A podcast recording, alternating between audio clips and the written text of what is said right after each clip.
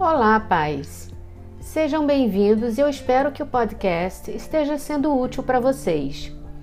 No episódio de hoje, vamos falar sobre como os pais podem abordar o tema finanças com os pequenos. Seus filhos sabem lidar com o dinheiro? Como podemos ensinar aos nossos filhos sobre consumo equilibrado?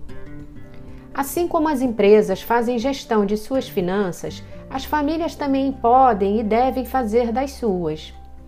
Por isso, surge a pergunta se é importante conversar com a criança sobre educação financeira. Sim, com certeza.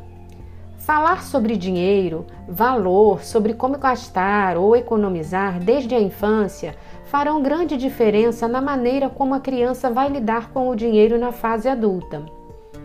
Não há dúvidas de que a educação financeira é importante na vida das pessoas e isso tem se tornado cada vez mais necessário frente aos desafios atuais.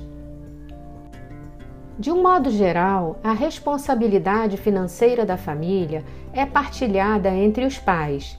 Porém, em alguns casos, esse papel fica sob a batuta de uma única pessoa. De qualquer forma, independente de quem assume essa responsabilidade, é muito importante que as famílias estejam atentas aos seus gastos, a fim de ter condições de suprir suas necessidades e realizar seus projetos e sonhos.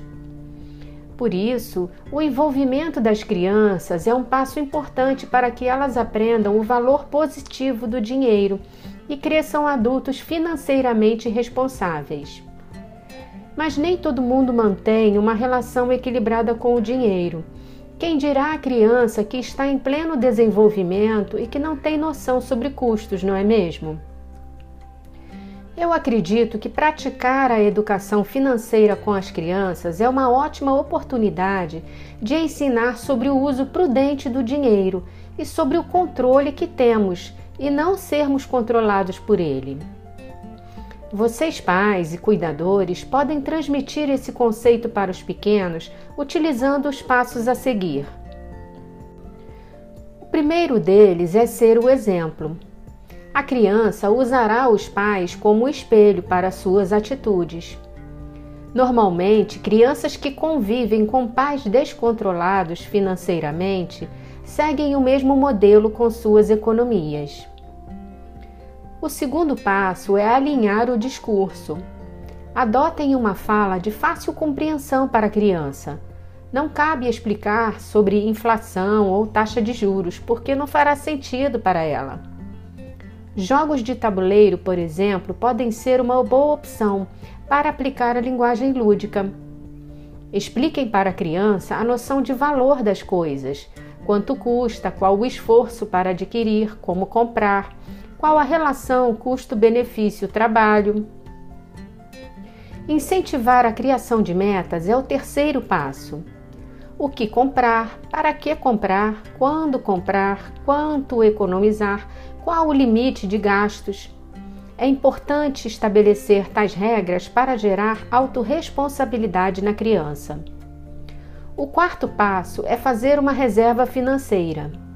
Cultivem o hábito de guardar para motivar a criança a fazer a gestão de suas economias ou mesada, se ela receber. Guardar uma moedinha para fazer ou comprar algo que deseja muito. O quarto passo é fazer uma reserva financeira.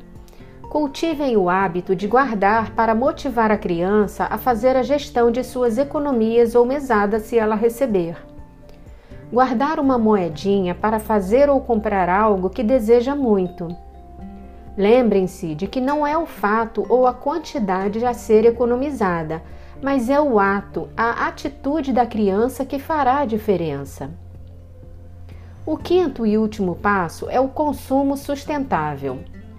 Atenção para o consumo descontrolado.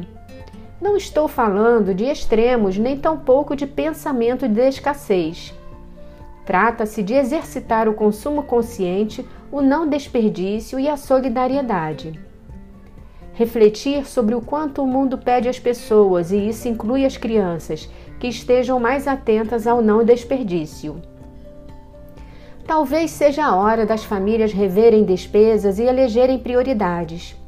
Por isso, conversar com os filhos sobre dinheiro passou a ser quase que uma matéria obrigatória no currículo familiar.